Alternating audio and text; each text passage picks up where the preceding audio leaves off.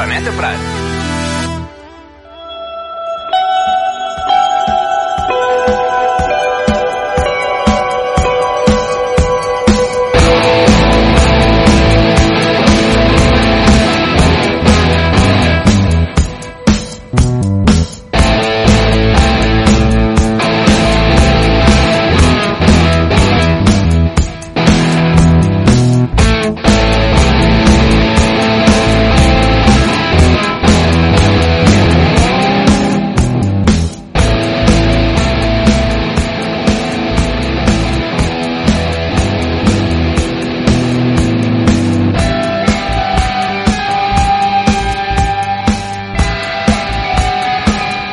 Minuts per sobre de les 11 del matí. Els oients fidels d'aquesta casa reconeixeran aquesta sintonia i no l'associaran directament a la setmana o durant els dies feiners perquè és eh, la sintonia del programa Viatge a Ítaca que presenta el nostre company, el Pep Anton Muñoz. Molt bon dia. Hola, bon dia, Isa, què tal? I, de fet, ens va fer una proposta d'interconnexió, d'interrelació, perquè el Pep Anton va estar molts anys col·laborant amb el Planeta Prat també i tenia moltes ganes de tornar-te tenir aquí amb nosaltres. Aquí estic, aquí estic. Fem un crossover, com es diu ara. Exacte, sí, i ens agrada molt aquesta interrelació. Us recordem que el viatge a Ítaca és el magazín cultural dels dissabtes al matí en aquesta casa, al Prat Ràdio, i de fet, una de les coses que ens permet aquest crossover és apropar-nos a coses interessants que s'estan fent i que el Pep Anton doncs, podrà descobrir a partir de, de la propera setmana.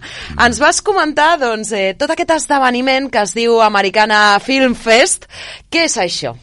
Doncs mira, fa molts anys ens queixaven de que no hi havia festivals de cinema a, a Barcelona, a la capital. Mm -hmm. Eh, I de sobte van començar a sortir festivals. Ara tenim, gairebé cada mes hi ha un o dos festivals de cinema. És una bogeria. Aquest mes de març tenim l'Americana Film Fest i el Olala, que és un festival de cinema francès que es fa al, a l'Institut francès.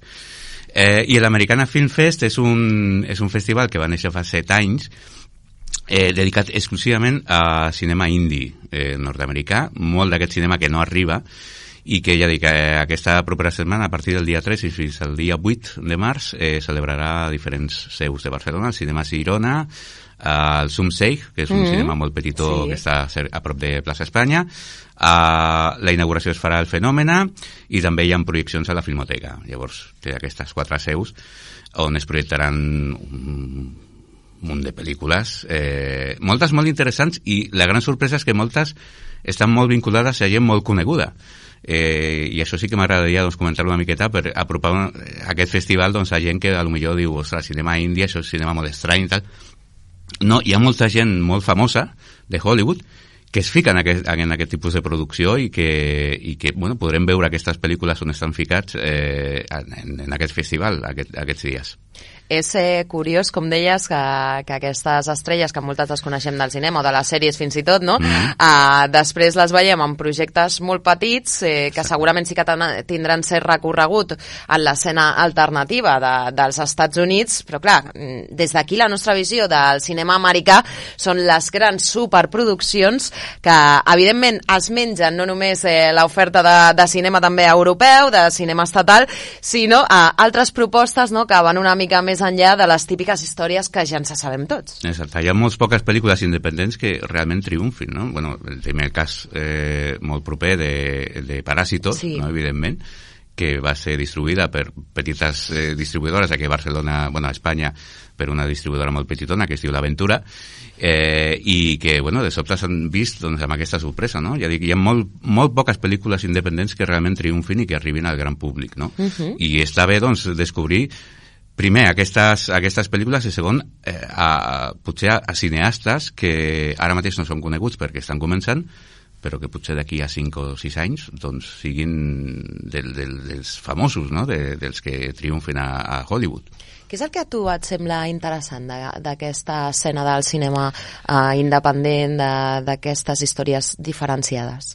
A mi m'interessa molt eh, la manera en què eh, fan un reflex de la societat que és molt diferent a les grans produccions, no? Jo crec que s'acosten una miqueta més a, a la, a, al conflicte social, als grans problemes de la gent corrent, no? de, la, de, de, de, de la generació eh, actual, i penso que, que aquest reflexa ens pot fer identificar-nos molt més amb els personatges i amb els temes que es tracten, no? De fet, eh, algunes de les pel·lícules que podrem veure en aquest festival van d'això, no? De, uh -huh. doncs, eh, fer un reflexe social de la gent que ho està passant malament, de eh, diferents territoris molt marginals. De fet, aquest, aquest any s'han obert una miqueta perquè fins ara havien estat molt centrats a Nord-Amèrica, i tot, però no s'havien fixat molt en el cinema canadenc i en el cinema mexicà.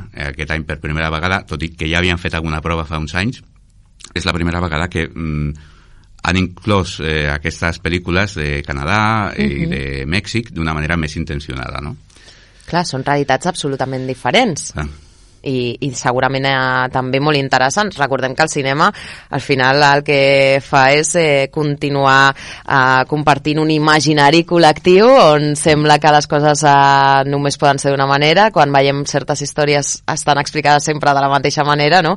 i poder parlar d'altres coses amb un altre enfoc i amb una altra mirada també és eh, molt interessant, com tu deies, no? el sentir-nos reflectits. Jo sempre dic que aquestes pel·lícules ens ofereixen altres tipus de superherois. Uh -huh.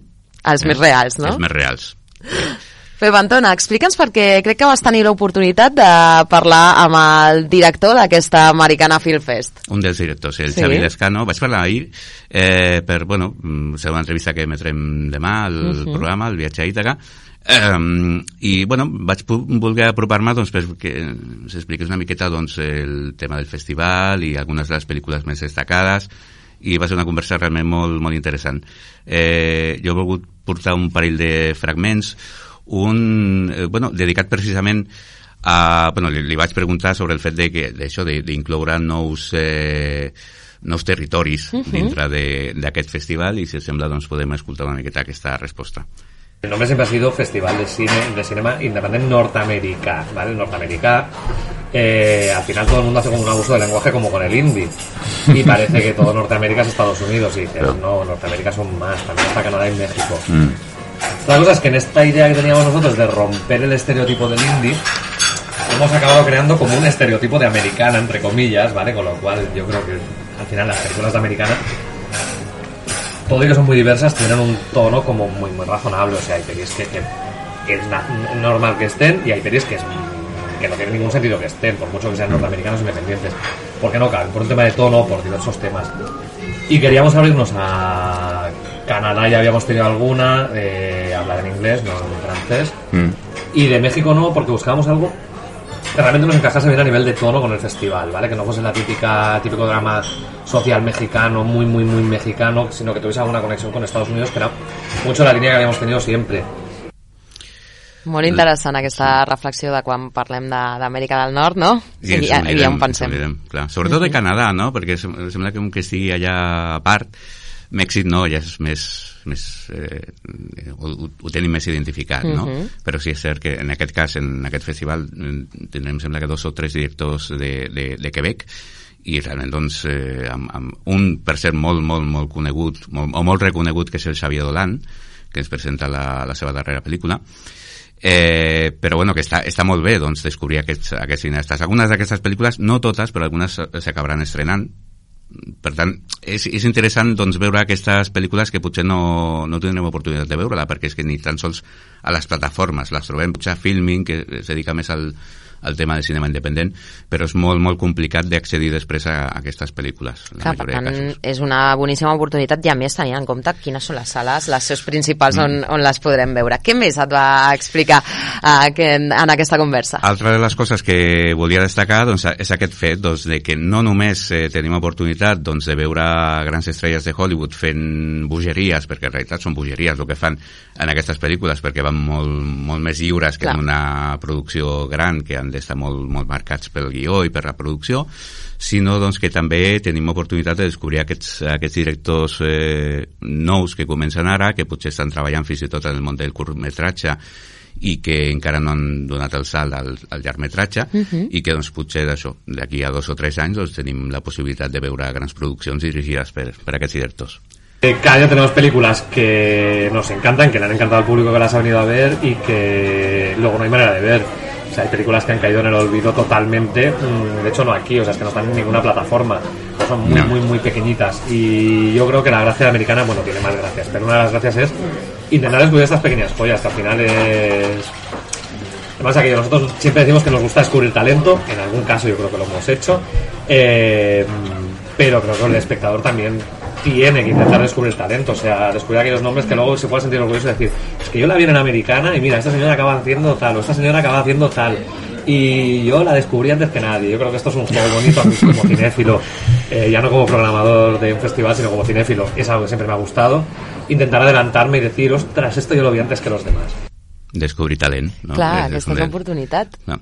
I que nosaltres també, o sigui, que no només sigui el festival que, qui descobreixi aquest talent, sinó també nosaltres com a espectadors, no? Uh -huh. Déu-n'hi-do la feinada que hauran tingut per fer a la selecció prèvia, eh?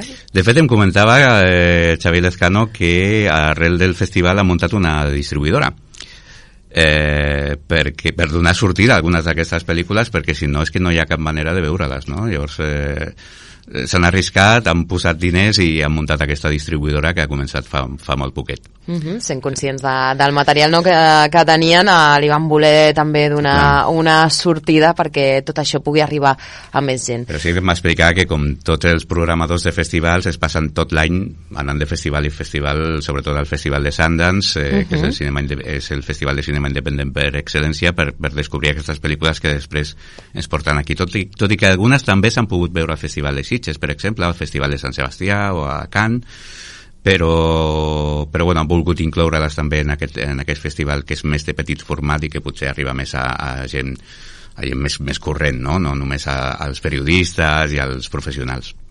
Sí, perquè eh, són festivals on hi costa molt accedir-hi. Eh? A, a, no- nosaltres també sempre enviem a Francesc Cànovas, però que es passa tota la setmana veient pel·lícules. Eh? Per tant, això evidentment no ho pot fer tothom. Com serà aquesta americana? Com t'ho muntaràs tu? Eh, quantes pel·lícules tens pensat eh, veure? A mi és una de les coses que més mm, em preocupa, no? Eh, perquè sempre que vaig a un festival de cinema acabo boig, perquè primer perquè s'han de veure moltes pel·lícules i segon perquè no tens temps de veure tot i, i ho vols veure tot. Clar. No? Llavors tenint la possibilitat, això sí, hi ha algunes pel·lícules que hi ha dos o tres projeccions, o sigui que pots més o menys organitzar, organitzar l'agenda, però jo calculo que aproximadament unes 15 20 pel·lícules acabaré veient durant aquesta setmana. Uh -huh. És un eh, festival que comença el proper dimecres. El dimecres, la inauguració és el dimarts a la sala Fenòmena, mm Mhm. -hmm. el dimarts a la nit, però només es pot accedir per invitació, no, no es pot comprar entrada per a aquesta inauguració, i a partir del, dim del dimecres ja sí que es pot... Eh, es pot eh, comprar entrades, diguéssim. Les entrades, eh, la veritat és que estan molt bé de preu, són 7 euros per entrada i tens la possibilitat d'un abonament, mm, 35 euros eh, per 6 pel·lícules, o sigui que eh, surt una gratis. Uh -huh. una, una, una Clar. entrada gratis. A més, l'abonament és, és, pots compartir, no és personalitzat. Llavors pots anar, pots anar amb la teva parella i, amb Sí, fins i tot pots les eh, fer un grup no? d'aquests cinèfils eh, que esteu acostumats a, a veure moltes pel·lícules i no cal que una persona sola, doncs, eh, si no té eh, molt de temps, pugui veure-les, però veiem que els passis són bastant assequibles per combinar la nostra vida habitual, perquè doncs, són ja unes hores a partir de dos quarts de set, a partir de les vuit, Sí. per tant, eh, molta gent hi podrà accedir. Què és el que farem a partir de la propera setmana? Perquè podrem tenir-te aquí i fer unes petites cròniques, no? Sí. Ah, com t'ho muntaràs? Perquè Déu-n'hi-do se't gira feina, també. Bueno, és com dius, les sessions són a la tarda nit, llavors al matí doncs, eh, no hi ha projeccions, llavors puc aprofitar doncs, per apropar-me aquí i explicar una miqueta el que he vist el dia abans i anunciar una miqueta també el que, el que es podrà veure durant la tarda nit del mateix dia. Eh, ja dic que el festival és fins al dia 8, Uh -huh. El cap de setmana, com no hi ha mm, Planeta Parat, si vols podem quedar el dia 9, Perfecte. fer un resum amb el Sí. palmarès eh, i bueno, les darreres pel·lícules que hagi, pogut, que, que hagi pogut veure el cap de setmana i, i d'aquesta manera doncs, informem una miqueta als, als eh, oients de Planeta Prat de, de com ha estat el festival i com es va desenvolupant aquests dies. Doncs encantadíssims de poder-te tenir aquí i de parlar Gràcies. molt de cinema, que ens espera gràcies a, a l'excusa d'aquesta Americana Film Fest i doncs gràcies com sempre a la col·laboració del Pep Anton Muñoz. A tu. T'escoltem demà, que hi haurà programa habitual de viatge a Ítaca. Sí, amb Americana Film Fest i amb altres propostes literàries i també de televisió. Bueno, parlem una miqueta de tot, de cultura. Moltíssimes gràcies, que vagi molt A bé. tu, Isa, bon cap de setmana.